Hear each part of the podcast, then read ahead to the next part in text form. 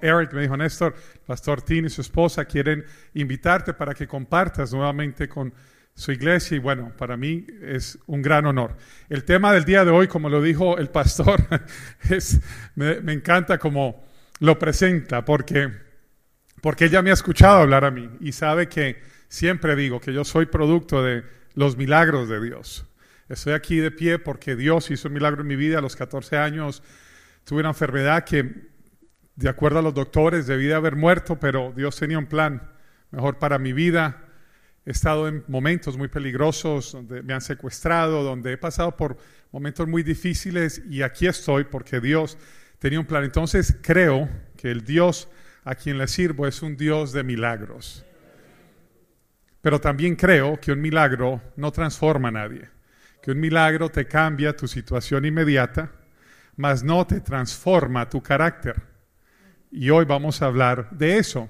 Entonces, él me conoce muy bien y por eso dice, el tema de profecía, claro que sí, qué rico es que llegue alguien a decirte profecía tu vida, pero tengo una palabra para ti. Si no nos alineamos a la voluntad de Dios y alineamos nuestro carácter al carácter que Él quiere desarrollar nosotros, no importa la profecía que llegue a tu vida, créeme que si no estamos preparados para ella, pues en vez de ayudarnos, nos afectará. A mí me profetizaron en el año 2006 mucha prosperidad. Y me dijeron, antes de lo que te imagines, llegará bendición a tu vida. Tu empresa se triplicará. Y yo, imagínate que te llegue un profeta y te pare enfrente tuyo y te diga esas palabras. Yo lloraba, yo era como temblaba. Y Señor, y como era palabra de Dios, un año después, Dios me, en vez de una empresa, tres empresas.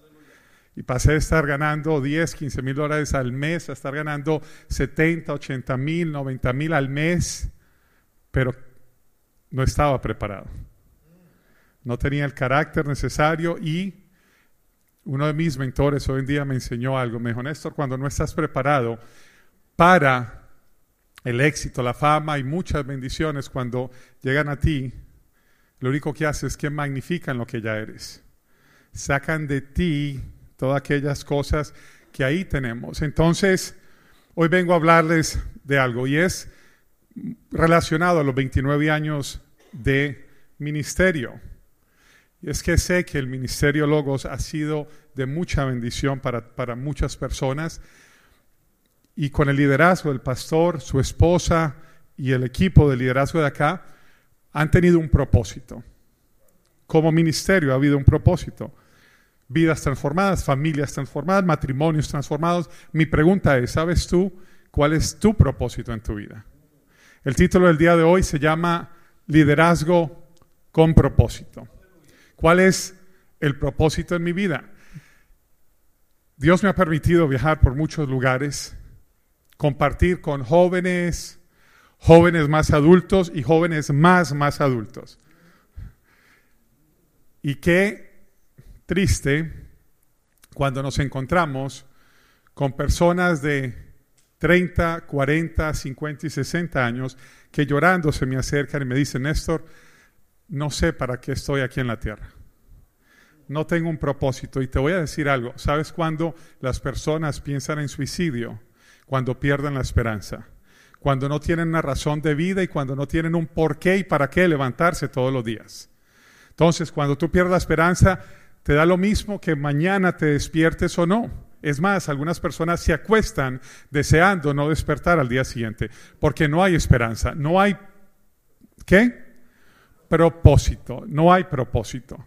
Entonces, ¿saben? Esto sí se lo va a pedir al, al pastor. Pastor, cada vez que, si tengo el honor de que me vuelvan a invitar, es que por favor traigan con qué apuntar, por favor. A toda iglesia que hoy les digo, por favor repártanle a su gente con qué apuntar, porque cuando escribimos, el cerebro tiene el 47% de aquello que lo hacemos, que, que escribimos. Así que aunque sea en tu celular, por favor, sé que vas a tener el autocontrol de mantenerte alejado de las redes en este momento. Vas a abrir donde dice notas. Ahí, notes, para el que pronto no lo entienda fácil, vas ahí a notes, ahí notas y vas a tomar apunte porque Me encantaría que esto lo puedas duplicar con tu familia, con tus compañeros de trabajo y con otras personas. ¿Te parece? Entonces, liderazgo con propósito. Vamos a empezar a desarrollar el tema. ¿Cuál es mi propósito? ¿Cuál es mi propósito? Mucha gente va por el mundo y va preguntando por qué y para qué estoy acá. Alguien que me diga, ¿sabes tú cuál es tu propósito? Si estás escribiendo y tomando nota, escribe por favor hay un macro propósito que Dios nos dio a todos, no importa si eres hombre o mujer, hay un macro propósito y hay un micro propósito. El macro aplica a todos, el micro va de acuerdo a tus dones y talentos. Entonces, alguien que me diga aquí si saben, de acuerdo a la Biblia, a la palabra de Dios, por qué y para qué estamos acá porque está en la Biblia. Esto no es, yo no, acuérdate, no te estoy hablando de tu micro propósito. Por ejemplo, creo que escuché que alguien canta acá, canta. Imagínate, o sea, eso hace parte de tu micro propósito porque eso se te fue dado a ti. Si yo empiezo a cantar en ese momento, les garantizo que se van a codear, van a mirar y van a decir, pastor, o sea, vámonos a comer mejor, porque es que esto aquí se dañó. El canto no es uno de mis dones.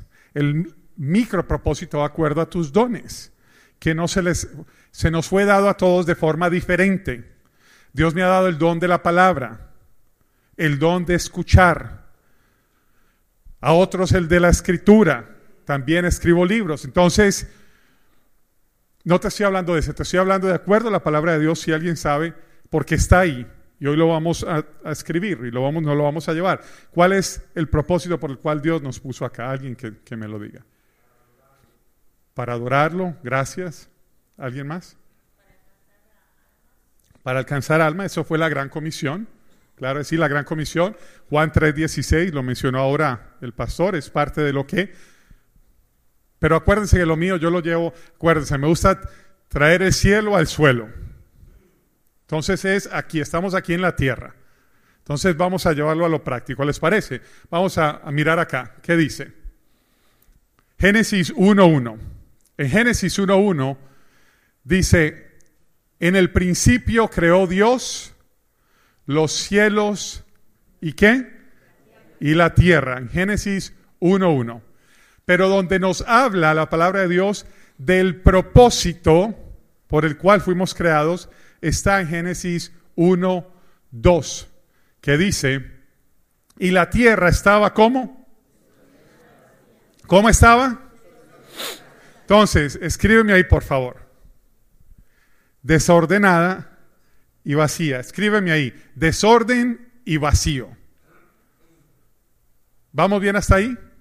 Acuérdate, Dios creó la tierra y estaba desordenada y vacía.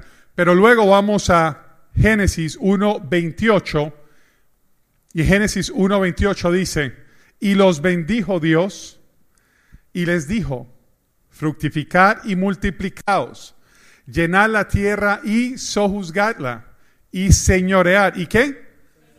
Señorear, puedes ponerle ahí al lado también gobernar y gobernarla en los peces del mar, en las aves de los cielos y en las, y en las bestias que se mueven sobre la tierra. Entonces, vamos a, vamos a armar acá Dios nos da la potestad para gobernar acá en la tierra.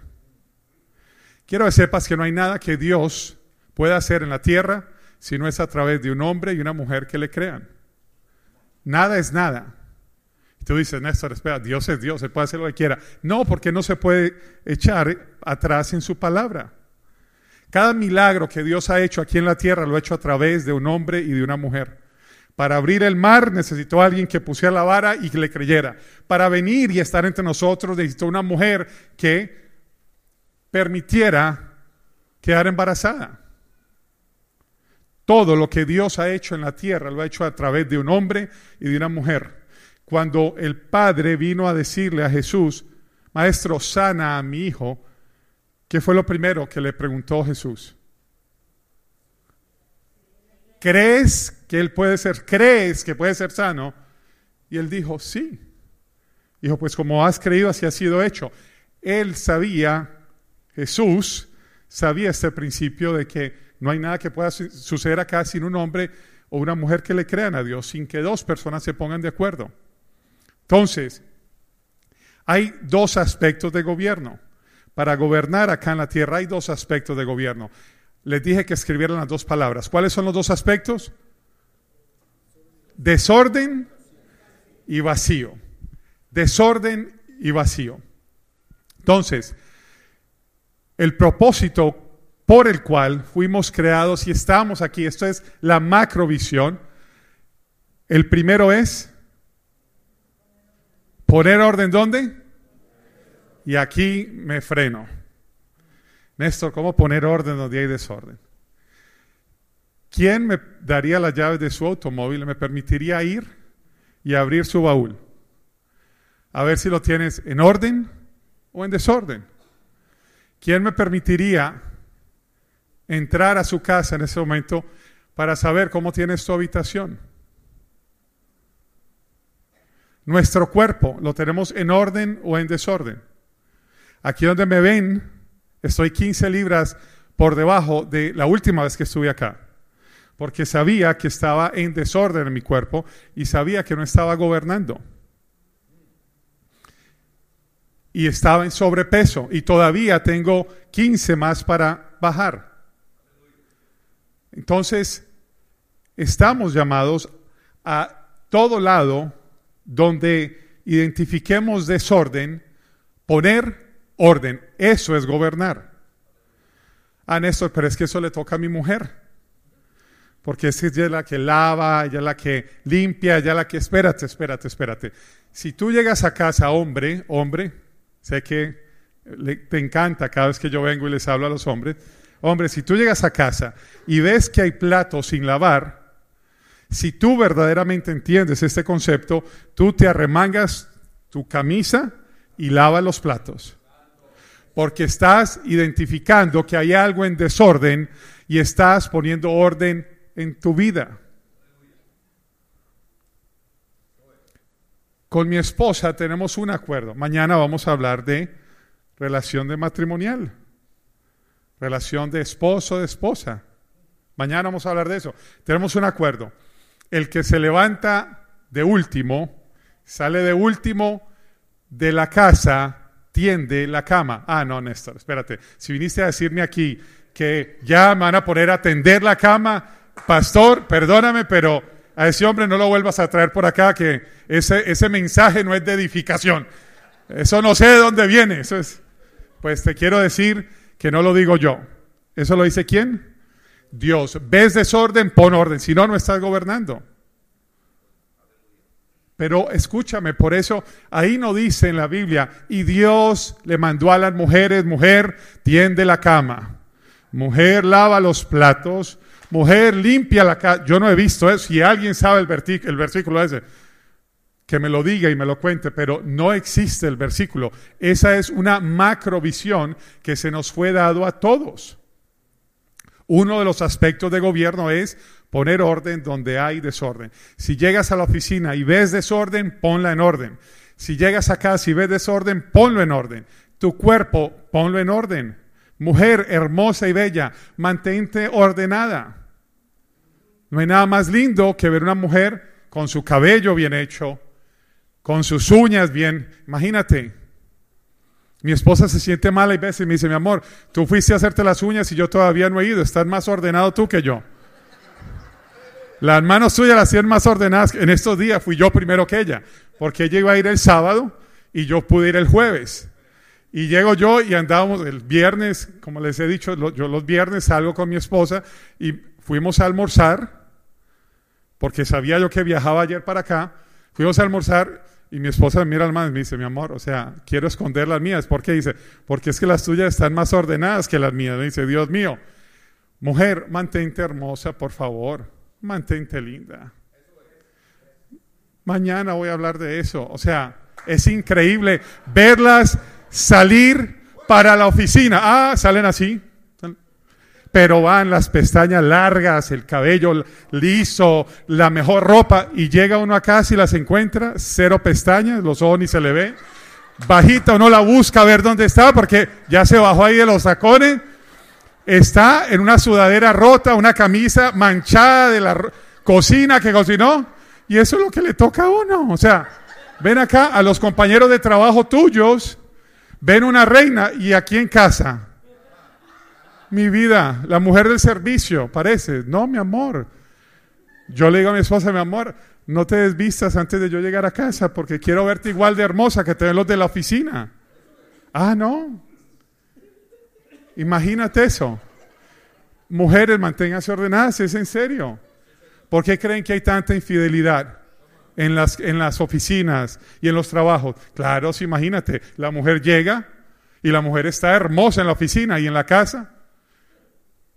Pasa lo contrario a los cuentos de Disney, ¿no?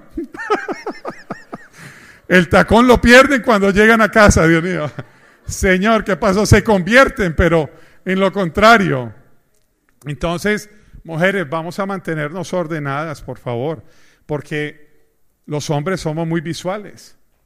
Y es importante que te mantengas linda, bella para tu esposo. Y que si quieres que, que la gente en la oficina te vea bien, que tu esposo te vea mejor, que te vea mucho mejor. Entonces, uno de los aspectos de gobierno es cuál? Donde hay desorden.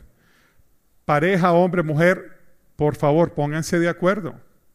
Esto no es de que ahora lleguen a la casa y ahí como que saca primero la pistola, ¿no? Los platos y la mujer lo mira, oye, hay que poner orden. No, es que los dos, mientras, mi amor, mientras tú lavas los platos, yo voy a ir y voy a organizar el cuarto.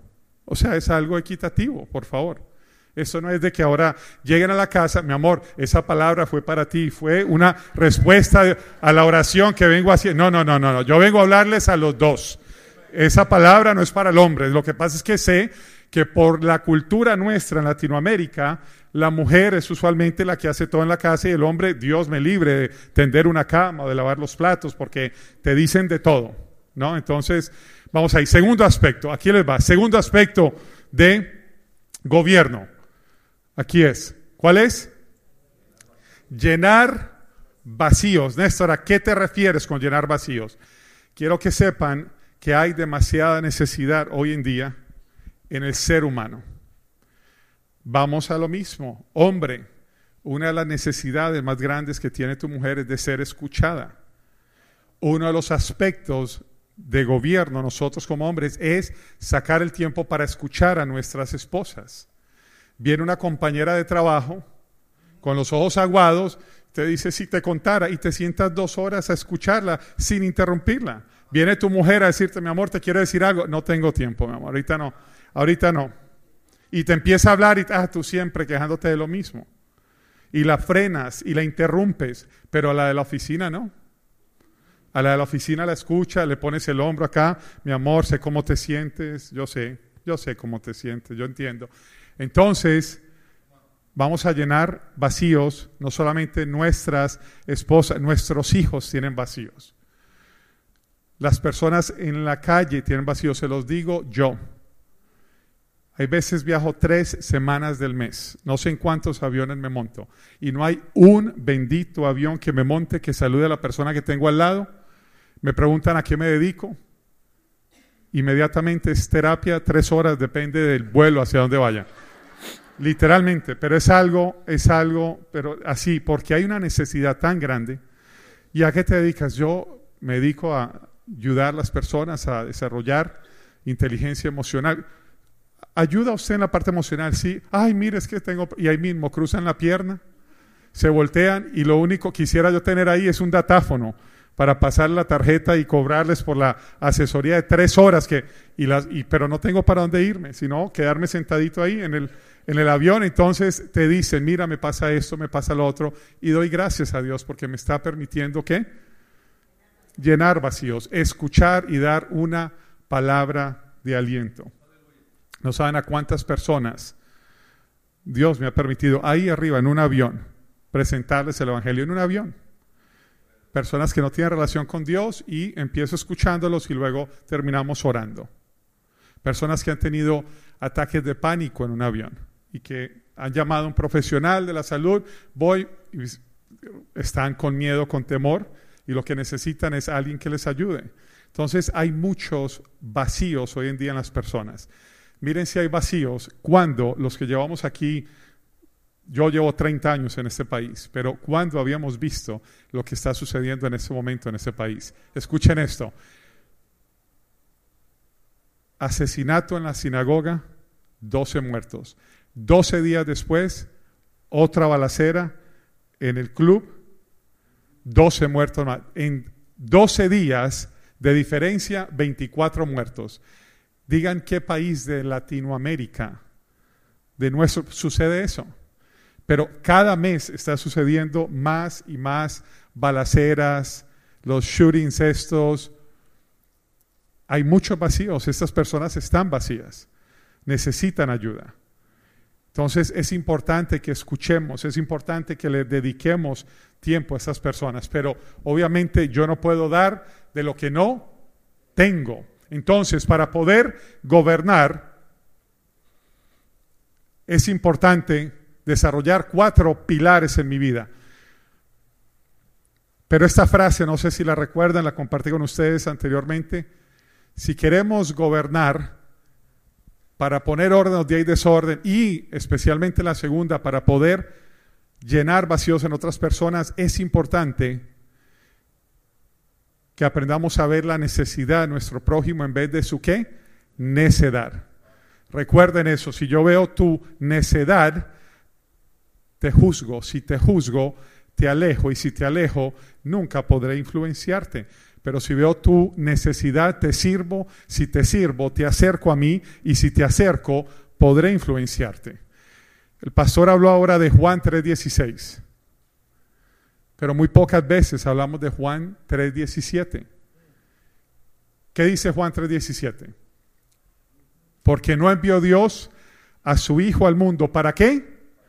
Condenar al mundo, sino para que el mundo sea salvo por él. ¿Sabes qué me pone triste? Triste. ¿Tú sabes quiénes son los que más se juzgan entre ellos mismos? Los cristianos. Tú puedes creer esta chica que fue al, al show, al TV show este de Ellen DeGeneres, la cantante, oye, una voz angelical que Dios le dio, va a un programa donde lo ven millones, es el programa de número uno en ratings del país, y va a proclamar a Jesús, alabar a Jesús en televisor. Ah, no había salido del programa y ya los cristianos tirándole piedra. ¿Cómo es una cristiana? Acepta una invitación donde una mujer como esa, perdón, si es que Dios nos llamó a ser donde, luz en donde, en la oscuridad. Eh, oye, cuando llego a casa y mi esposa me dice, mi amor, tú viste esto, o sea, ¿A dónde vamos a llegar? Si nos quedamos dentro de las cuatro paredes, dime aquí, aquí todos conocemos del Señor. Alguien, alguien nuevo aquí que esté aquí por primera vez en la iglesia. Ya todos hacen parte de la iglesia. Conocemos del Señor. Pero allá afuera es que no necesitan, pero ah, no, va, que Dios libre al pastor de que lo vean aquí con seis, siete mujeres de la vida fácil predicándoles a ellas, porque mire, vimos al pastor, mucho cuidado, el pastor anda por ahí, pastora, cuidado. ¿Y Jesús a quién le predicaba? Jesús a quién le predicaba. Entonces, qué triste que somos maestros en juzgar. Pero ¿qué tal en ver la necesidad? Hay una necesidad muy grande allá afuera.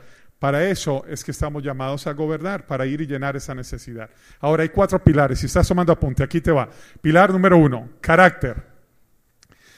La palabra de Dios dice en Proverbios 25, 28, dice, como ciudad sin defensa y sin murallas es quien no sabe dominarse.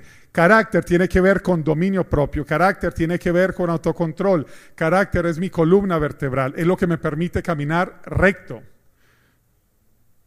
Recuerden esto, carácter es tan importante en nuestra vida que las empresas contratan con base a competencias, te despiden por falta de carácter. Las parejas nos casamos por amor, nos separamos por falta de carácter. Entonces es importante que desarrollemos carácter. A cualquier iglesia que me llaman y me dicen, Néstor, ¿cómo puedes ayudar a nuestro equipo de líderes? Les digo, enseñémosles a desarrollar carácter.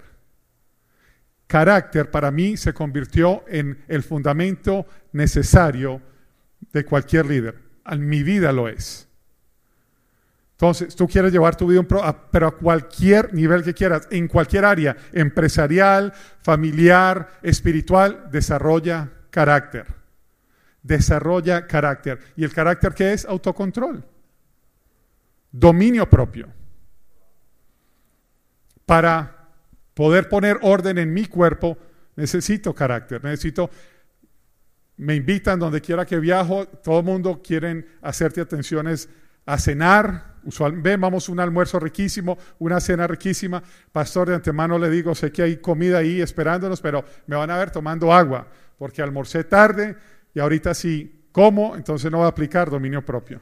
Pero lo voy a ver comer y me voy a gozar con eso. Pero sé que hasta ahora sí como, no me, o sea, sé que va a afectar mi cuerpo, pero aparte de eso no tengo hambre. O sea, si tuviera hambre estaría comiendo, pero dominio propio, dominio propio. Que tú sí sea sí y que tú no sea no. Carácter, pilar número uno y para mí la base de nuestra vida. Pero muy pocas iglesias están enseñando sobre carácter. Lo confunden con temperamento, son cosas totalmente diferentes. Totalmente diferente. Segundo pilar, visión. Visión.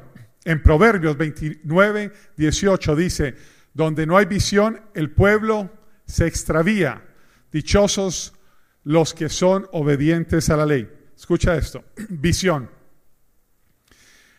Visión es mi capacidad de enfoque. Visión es mi capacidad de enfoque. Carácter es mi capacidad de autocontrol. Entonces, hasta que no nos enfocamos a lo que queremos lograr, no lo vamos a lograr porque andamos con el síndrome de qué? del ventilador, mirando para acá y mirando para allá.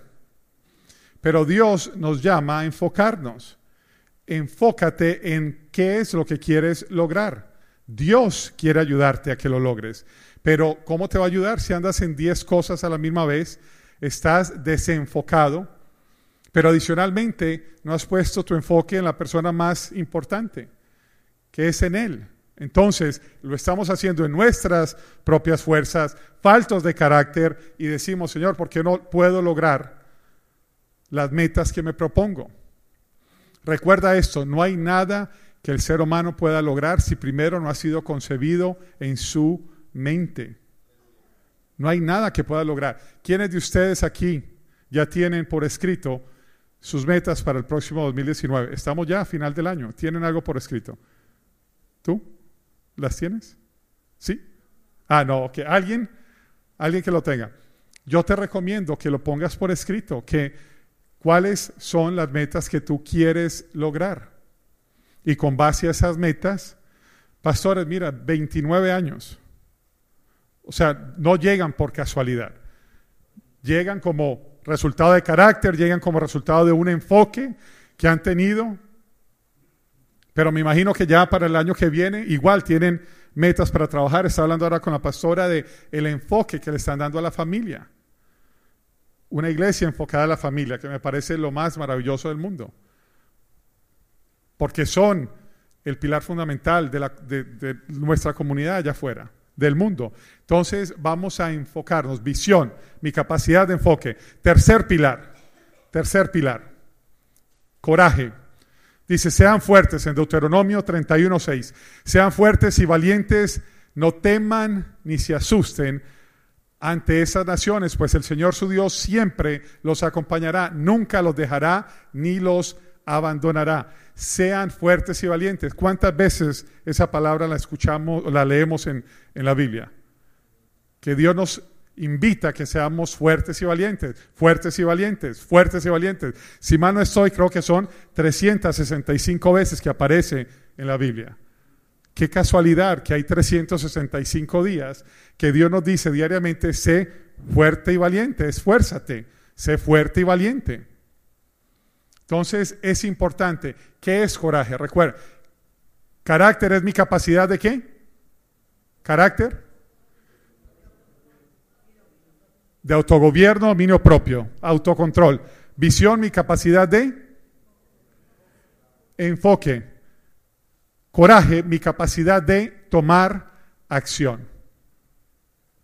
¿Qué es tomar acción? Es, escucha esto, anteponer la acción al miedo. Todos tenemos miedo de algo. Yo hay días que me levanto con miedo. Hay días que me levanto con duda. Hay días que me levanto con pereza. Hay días que me levanto bajo de ánimo. Hay días que es normal, soy ser humano, como todos. Ahora tengo un compromiso conmigo mismo y es que no me permito que pasen más de 15 minutos sintiendo eso. Ese es mi acuerdo conmigo mismo. Ese es lo que pongo en práctica. Yo me, oye, si tengo ganas de llorar, yo lloro 15 minutos. Si tengo pereza, yo hago pereza 15 minutos. Si me quiero sentir triste, duda, lo que 15 minutos, a los 15 minutos sé lo que necesito hacer. Levantarme, ser valiente, me esfuerzo, me voy, me doy una ducha con agua más bien fría que tibia. Pongo las canciones que me encantan. No sé cuántos de ustedes les gusta Samuel Hernández puertorriqueño tenía que ser.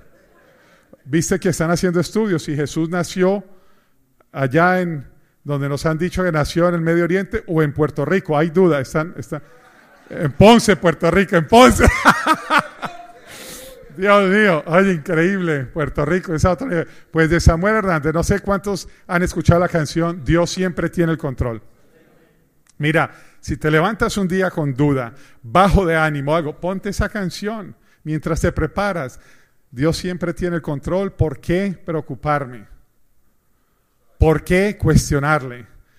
Porque, o sea, maravilloso. Compartimos en Expolit. Le digo, Samuel, ¿sabes qué? No sabe, yo cierro mis conferencias, cierro mis talleres con tu canción. Me dice, mira, pues qué bendición porque ya hacía unos días no la cantaba. Así que hoy canto, Dios siempre tiene, y cantó, Dios siempre tiene el control ahí. Samuel Hernández, qué forma en cómo Dios lo utiliza ese hombre. Cuando levanto mis brazos, cuando levanto mis manos, la otra. No, es increíble. Entonces, coraje es mi capacidad de qué? De tomar acción. Si le preguntara a alguien, por darte un ejemplo, si le preguntara a alguien, no sé, que alguien que quisiera 20 dólares, si le preguntara a alguien, alguien, ¿quién quiere 20 dólares? Si le pregunto, ¿quién quiere 20 dólares? Te pregunto por segunda vez, ¿quién quiere 20 dólares? Alguien que quiera 20 dólares. Te pregunto por tercera vez, ¿quién quiere 20 dólares?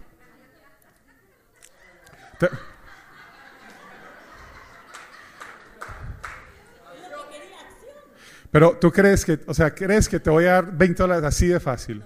¿Qué te, qué te, qué te pasa, por favor? 20 Besito, ver acá, escúchame bien esto. Nos da temor hacer el ridículo.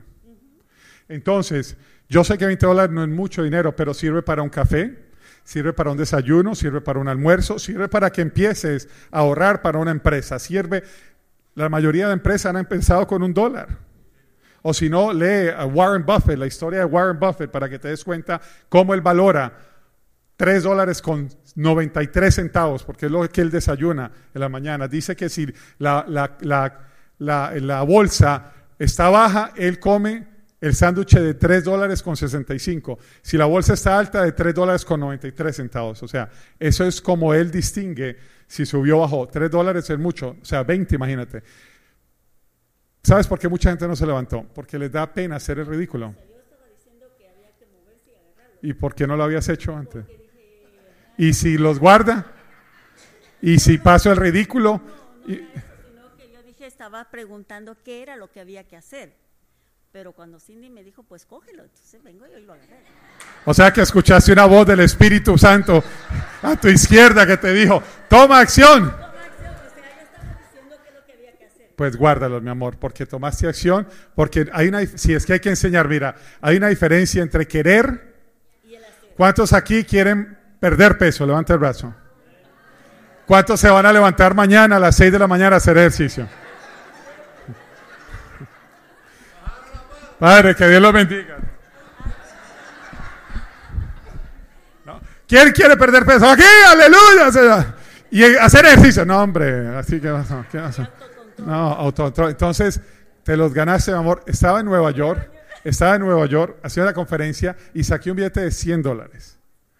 Y se, se, paró una señora ya de alta edad, se paró de, de, las últimas era. Y de que yo dije, ¿quién quiere esto? Ya empezó, salió, salió, hola. Y cuando fue a llegar, yo fui a guardar de broma, fui a, guardar el billete a mi bolsillo y ella me mandó la mano y dijo, usted no me guarda eso. Yo vine y yo me lo llevo. Y yo le dije, mi madre, esa mujer tenía claro el concepto de coraje. O sea, tenía claro el concepto. Puedes tomar asiento, mi amor. Puedes tomar. No, gracias, eh, son tuyos. Es en serio. Tú tomaste acción y cuando uno toma acción ve resultados, ¿ok? Démosle un aplauso aquí, hermana. Siéntate, mi amor. Ella ya está diciendo, ¿por qué no fueron 100, mi Dios? 100 eran... ¿Qué no fueron 100, Señor? Pero esa es, mira, si yo, si yo hubiera guardado el dinero y lo hubiera, lo hubiera hecho quedar a ella en ridículo, todos se hubieran reído, hubieran dicho, por eso yo no fui. Por eso yo no me levanté, para no hacer ridículo. ¿Sabes qué? Necesitamos personas con coraje. No solamente para salir y dar las buenas nuevas, sino para poder servir a otros, poder llenar vacíos, ¿no? poder, oye, un hombre con coraje es el que hace las cosas en la casa sin temor a que lo critiquen los amigos o lo critiquen su esposa o quien sea. Hace falta coraje para eso. Entonces, por favor, llévate eso de que tengamos coraje, pero el coraje es anteponer la acción al qué? Al miedo. Miren aquí, estaban más cerquita, ellos estaban más cerquita y ella, mira dónde estaba ahí el caballero aquí, 20 dólares. Yo sé que es poco, pero hey, 20 hermano. Si no te sirve mañana me invitas a almorzar y te los gastas conmigo, pero vamos a llevarnos la, lección.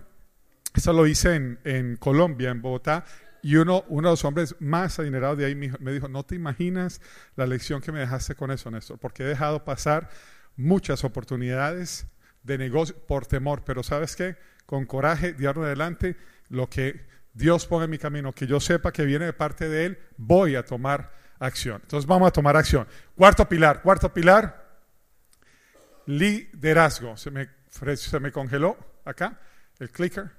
Ponme el próximo, por favor. Ahí, ahí, ahí, ahí. Liderazgo, liderazgo. En liderazgo, en Filipenses 2.3 dice, no hagan nada por egoísmo o vanidad, más bien con humildad consideren a los demás como superiores a ustedes mismos. Aquí les va, para los que están escribiendo, les voy a dar la definición de liderazgo y se les voy a dar despacio para que el que quiera tomarla la escriba. Liderazgo es mi capacidad de afectar el comportamiento de otra persona, mi capacidad de afectar el comportamiento de otra persona sin hacer uso de la fuerza física o del poder que da la posición. Mi capacidad de afectar el comportamiento de otra persona sin hacer uso de la fuerza física o el poder que da la posición. Liderazgo es dar el ejemplo. Recuerda que hay una frase que dice que mis acciones hablan tan alto que otros no pueden escuchar lo que les digo. A los líderes le digo, líder no es el que más grita, líder es el que habla en voz baja mientras todos están gritando. Líder no es el que más se paniquea cuando hay caos. Líder es el que mantiene la calma mientras todo el mundo está en pánico. Líder es el que ve soluciones cuando todos ven problemas. Y es ahí cuando la gente te va a seguir. Tuve que hacer un video en estos días para una empresa sobre inspiración. Y les hablaba en el video y les dije, inspiramos a través de nuestras palabras. Cuando te digo tú puedes, Dios te hizo para cosas muy grandes. Dios te da los dones y talentos. Te vi ahí tocando, te vi cantando. Pero ¿saben lo que dije en el libro? Pero nunca vas a inspirar tanto a otras personas con tus palabras como lo, vas a hacer con tus acciones. Este servidor estar bajando de peso tengo un grupo de mujeres que les lancé un reto en una empresa donde fui. Y les dije, el reto es 25 libras en tres meses. ¿Y qué creen? Unas de ellas ya llevan 14 libras, otras llevan 12 libras, otras llevan 10 libras, pero no es solamente las que han bajado, sino las que han dejado de subir. Entonces, cuando nosotros tomamos estos pasos de fe con coraje, nos convertimos en inspiración para otros. John Maxwell, que es una persona a quien admiro y con quien he tenido la oportunidad de compartir escenario y hemos viajado juntos, él dice algo, y ese algo que es muy cierto.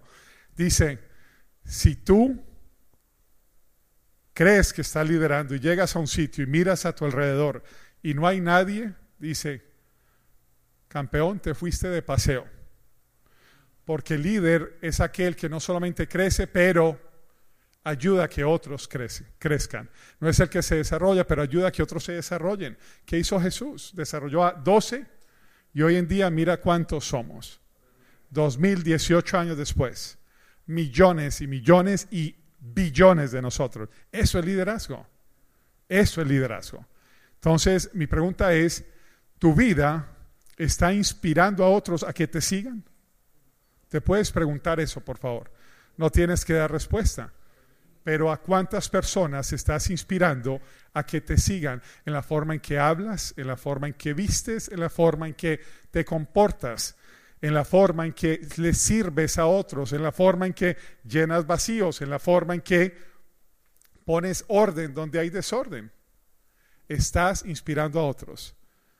Esa pregunta, los dejo con esa pregunta. Que te vayas esta noche preguntándote a quién estoy inspirando. Y tristemente quiero que sepas que las personas a quien debemos de inspirar de forma inmediata es a nuestro círculo familiar. Es a las primeras que debemos de inspirar. Por eso mañana en el taller de parejas les voy a estar hablando de cómo mejorar la relación en pareja.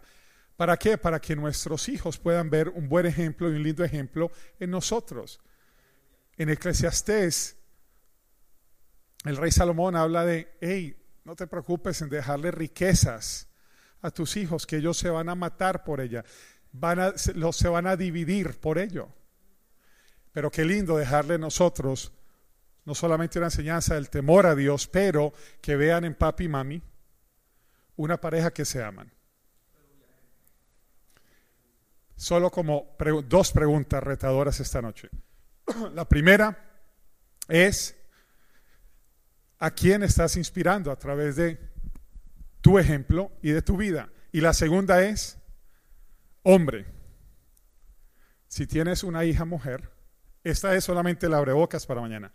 Si tienes una hija mujer, te gustaría que ella se casara con un hombre como tú. Y mujer, si tienes un hijo hombre, te gustaría que él se casara con una mujer como tú. Hay algunos ahí codeándose en ahí, pero. Mi madre. Entonces, ¿qué les parece si nos quedamos con eso? Porque, como dijo la pastora ahora, sé que hay hambre, sé que hay celebración, sé que sé que hay torta, tenemos torta, pastor.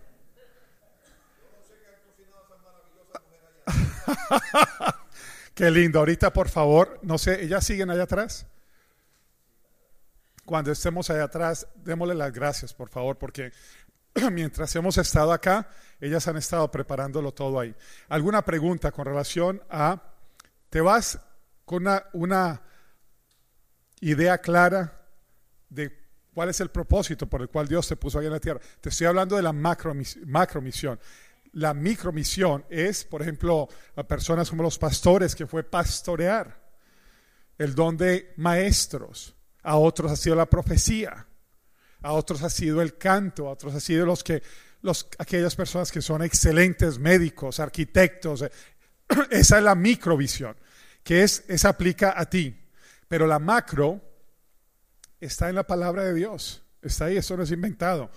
Es el que nos levantemos cada día y miremos la oportunidad de dónde puedo poner orden y dónde puedo llenar vacíos. Y cuando te levantas con esa perspectiva, escúchame bien, todos los lunes se convierten en un viernes. Porque no hay nada más lindo que levantarte con un propósito claro de qué, a quién voy a ir a servirle, qué puedo poner, qué puedo ir a ordenar.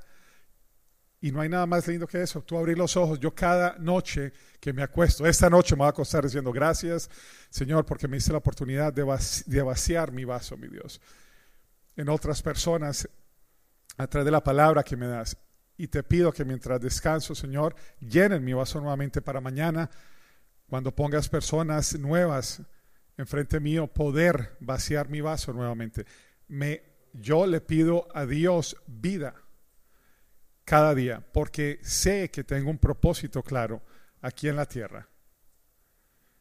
Pero hay personas que no ven la hora de que Dios los llame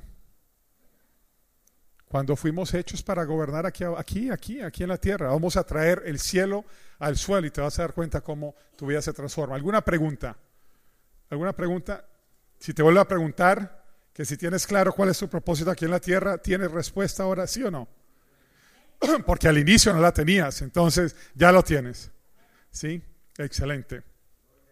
¿Qué tal si oramos? Padre, gracias te damos, Señor, en esta noche, mi Dios, porque en tu palabra, mi Dios, nos dejaste claro, Señor, un propósito de vida con el cual nos creaste, mi Dios. Permítenos que a partir de esta misma noche, Señor, en las actividades que vamos a tener ahora después, al llegar a casa, Señor, podamos empezar a ver oportunidades para llevar a cabo ese propósito por el cual nos tienes aquí, de poner orden donde hay desorden, Señor, de llenar vacíos donde hay esos vacíos, Señor.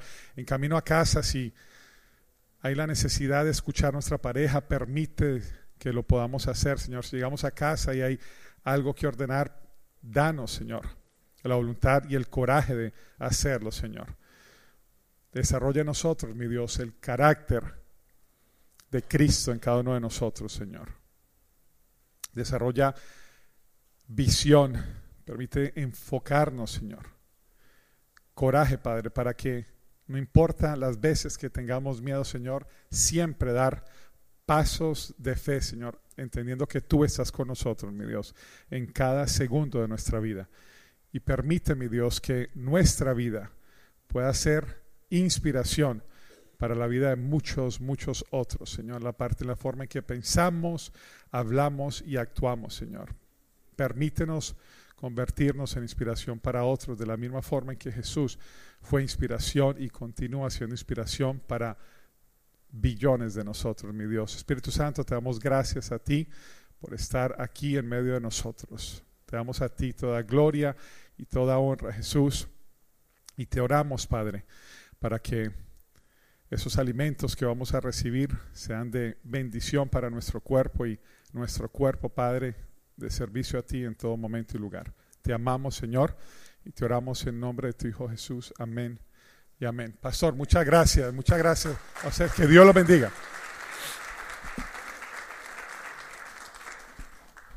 Ale, en Puerto Rico dirían, ¡boom!